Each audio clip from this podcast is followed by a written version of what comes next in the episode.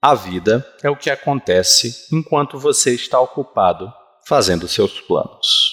Beautiful Boy, de John Lennon, em 1980. Hoje, eu, LP Magal, encontrei na brechinha do sofá o álbum Ram, de 1971, por Paul McCartney.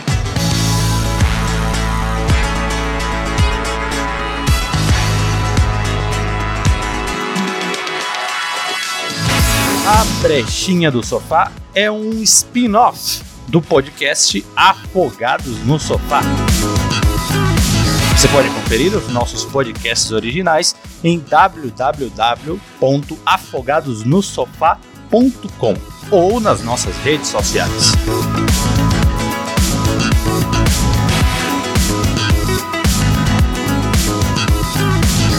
Você também pode contatar a gente pelo e-mail contato arroba afogadosnosofá.com.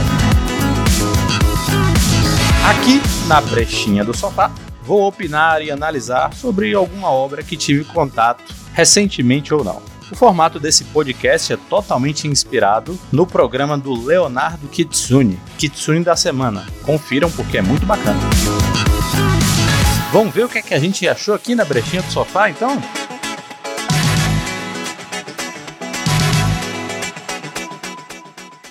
Recentemente, o Paul McCartney encerrou a sua trilogia de discos chamadas, olha que surpresa, McCartney, com o lançamento do McCartney 3 agora no finalzinho de 2020. A trilogia de álbuns McCartney é um ponto especial da discografia do Paul, porque nos três CDs, todas as músicas, além de serem compostas por ele, são performadas por ele, em termos de voz e de instrumentos também. Ele toca tudo, né? Bateria, guitarra e etc. O primeiro álbum solo do Paul McCartney foi o McCartney 1, lançado em 1970, durante o processo de término dos Beatles. Olha, quem gosta dos Beatles e fica meio órfão depois que termina a discografia deles, Fica como conselho dar uma checada na discografia solo dos Beatles. A do Ringo você pode passar, né? Mas os discos solo do Paul, do George e do John, se você juntar, dá. não chegam a ser tão bons quanto os discos dos Beatles, porque os Beatles estão em outro nível, mas são excelentes. E esse CD McCartney 1, na época que foi lançado, foi bastante controverso. Por quê? Os Beatles acabaram em 1970. Em 69, o John anunciou que estava saindo da banda, mas quem resolveu sair na frente e comprar a narrativa de que fui eu que acabei com os Beatles foi o Paul. Ele foi o cara que anunciou, logo antes deles lançarem o último álbum, que é o Let It Be, que estava saindo dos Beatles, e aproveitou para anunciar que já tinha um álbum solo aí na mão. Álbum solo esse que seria o McCartney 1, em que ele gravou todos os instrumentos e produziu o álbum todo sozinho. O álbum tem uma pegada meio lo-fi, no sentido que a gravação é meio é meio pobre, sabe? Essa coisa do, da, da, da gravação lo-fi de baixa fidelidade é uma coisa que estava começando nessa época. Os Beach Boys, na década de 60, também lançaram alguns álbuns bem lo-fi, e o McCartney 1 não foi diferente. A música mais memorável do McCartney 1 é o Maybe I'm Amazed, que o Paul compôs para Linda. Mas o McCartney 1 foi recebido pelos fãs e pela crítica com muito desgosto. Não dá para saber o quanto é pela discrepância da qualidade do álbum em relação à qualidade dos álbuns dos Beatles, ou quanto era uma espécie de nesga, raiva que a mídia tinha pela narrativa que o próprio Paul McCartney botou para frente na época de que ele que tinha acabado com os Beatles. O álbum realmente não é lá muito memorável também não é lá muito ruim, mas na época foi massacrado por praticamente todo mundo, incluindo os próprios Beatles. A pessoa que mais zoou o álbum foi o John Lennon mesmo. O John achou tudo muito ruim. Tem até uma entrevista interessante na época em que, depois de perguntarem para ele o que, é que ele achou do álbum e ele descascar o, o McCartney 1, e aí o entrevistador perguntou: Bom, o que, é que você acha que o povo vai fazer agora que ele ouviu o seu álbum novo? Aí o John falou: Bom, depois que ele ouviu o meu álbum novo, eu acho que o álbum vai assustar ele a fazer alguma coisa decente. E aí o álbum dele vai me assustar a fazer alguma coisa decente e assim vai, vice-versa. já que o John e Paul sempre tiveram essa pegada amigos e rivais. O álbum em questão, que o John estava se referindo, se eu não me engano, era o Plastic Ono Band, que é um puta clássico também. E essa fala do John acabou se mostrando bem profética, porque logo após o McCartney 1 veio o Ran. A situação era o seguinte: depois do fim dos Beatles, todo mundo ficou meio mal, a não ser o George, que estava cansado daquela merda. O Paul foi se exilar numa fazenda na Escócia, tá ligado? Ficou meio mal, meio deprê. Ele disse que nessa época a esposa dele foi muito importante, inclusive, para a recuperação dele moral e como artista mesmo, né? Vai ver por isso que ele acredita o álbum não só a ele, mas a ela também. E depois da pobre recepção do McCartney 1, o Paul decidiu que estava na hora de levantar, sacudir a poeira e lançar um álbum novo. Ran significa ovelha. Tem tudo a ver com a situação do Paul McCartney na época, em que ele estava numa fazenda na Escócia. E toda a pegada do álbum, desde a parte gráfica, da capa, de como ele é desenhado, tem o objetivo de transmitir duas mensagens. Primeiro, eu já superei o término dos Beatles e eu posso fazer um álbum bom, independente dos Beatles ou não. Na capa de trás do álbum, o Paul safadamente colocou uma foto de dois besouros é, fazendo sexo. Ou seja, você podia interpretar a imagem que estava atrás do álbum como literalmente Fuck the Beatles. Além disso, algumas músicas que o Paul escreveu por volta dessa época pareciam ser bem direcionadas a essa guerra artística que ele e o John Lennon entraram. A primeira música do álbum é Too Many People, que é uma música que o próprio Paul McCartney já admitiu que foi dirigida para o John Lennon. A música é muito boa e ele faz uns trocadilhos muito inteligentes, tipo começa a música falando piece of cake, né? É tipo pedacinho de torta. É, um, é uma gíria em inglês para uma coisa fácil, né? Mas você pode interpretar que ao invés de estar falando piece of cake, ele está falando piece of. Piece, P-I-S-S, O-F-F. Tipo assim, sai fora, piece off, sabe? E aí, se você ler o restante da letra, você vai entender que ele tá criticando basicamente a relação maluca do John e da Yoko, né? Ele começa dizendo muita gente pregando práticas e talvez uma referência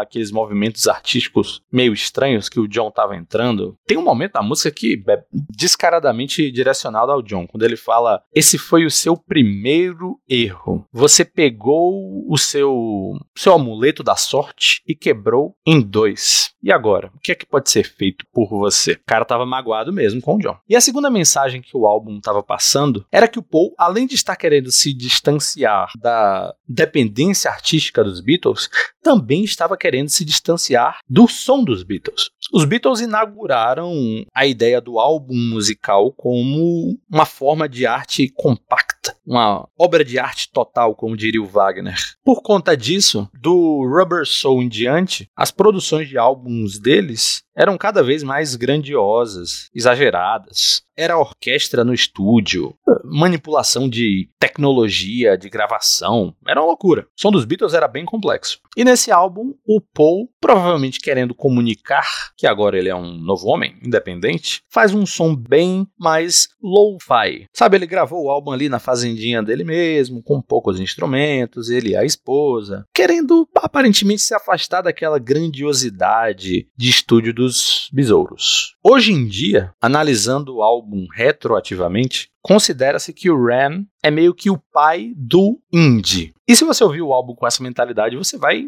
enxergar isso mesmo. Parece que o Paul botou uma calça jeans, uma camisa preta e foi tocar com os Arctic Monkeys ali. É bastante interessante notar a variação de estilos que o Paul tenta colocar no álbum. Por exemplo, a primeira música, Too Many People, é um rockzão bem clássico. E a terceira música, que é o Ran On, é tipo Paul McCartney com um quelele tocando um som de fundo meio chiado. Porra, é bem esquisito. Aí a quinta música, Uncle Albert barra Admiral Halsey, o Paul faz uma espécie de opereta, uma pequena ópera musical, algo parecido com o medley que tem no final do Abbey Road, em que ele junta músicas bem diferentes. A música começa de um jeito e termina de outro, completamente diferente. A sétima música, Heart of the Country, tem uma pegada bem country, com perdão do trocadilho. O que é interessante porque é um álbum gravado na Escócia, mas parece que ele tá tocando ali no, no Arkansas. A oitava música, Monkberry Moon Delight, apesar de ser uma música bem legal, bem gostosinha de ouvir, tem uma letra completamente louca. A décima música, Long Haired Lady, que eu acho que é a minha música favorita do álbum, é a música que provavelmente tem mais participação vocal da Linda McCartney, que sempre deixou claro que ela não, não é e nunca foi música. Ela só tava ali no álbum para ajudar o Paul. E você consegue ver no tom de voz bem despreocupado dela que ela realmente não tá se importando muito em soar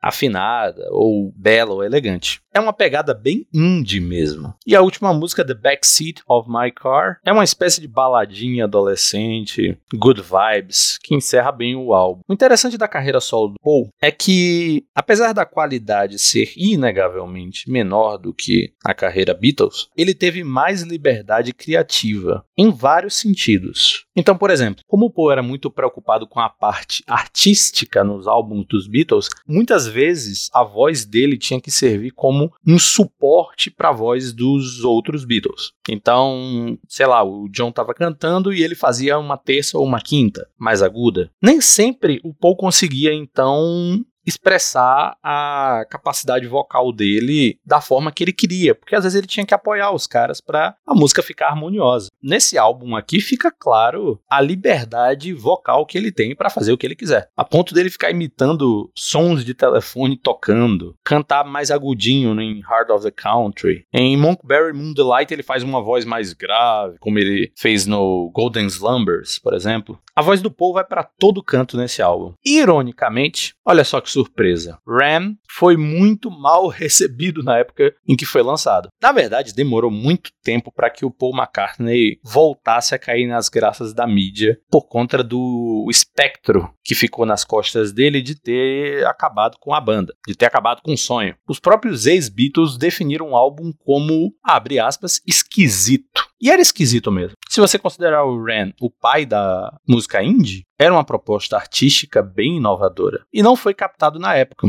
Hoje, quando os críticos olham para trás, eles reconhecem o valor que o álbum tem e a influência que ele teve no que viria a ser conhecido como o indie rock e o indie pop. Mas o Paul teve que engolir muita crítica ainda em cima do álbum, que provavelmente é o melhor da discografia solo dele, coitado, por conta de fatores extra-artísticos, a gente pode colocar dessa forma. De qualquer forma, Ram é uma gema para quem gosta de música boa e para quem gosta dos Beatles. Definitivamente não vai escutar achando que você vai ouvir um álbum dos Besouros. É um álbum do Paul, independente, querendo transmitir uma mensagem de que ele está se afastando dos Beatles. Depois de um tempo, quando a poeira já estava mais assentada, aí o Paul voltou a fazer álbuns mais tradicionais, tipo Band on the Run, por exemplo. Mas esses primeiros lançamentos dos Beatles fora das amarras da banda são tão interessantes como documento artístico, mas também como documento histórico e pessoal. Dá para você entender bem como cada um deles reagiu ao fim traumático da maior banda de todos os tempos. E o Ram é uma espécie de documento de como o Paul estava se sentindo diante de toda essa situação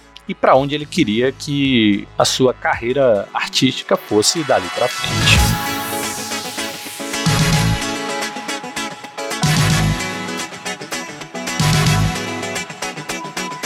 Minha nota para Ran vai ficar em 7.9 de 10. É um álbum muito bom, mas é meio esquisito. E isso pode causar um estranhamento nas primeiras e futuras auscultas. Se você gosta de música boa, você vai encontrar. Se você gosta de música esquisita, você vai encontrar. Se você gosta de baladinho, você vai encontrar. E principalmente se você gosta de Paul McCartney, definitivamente você vai encontrar.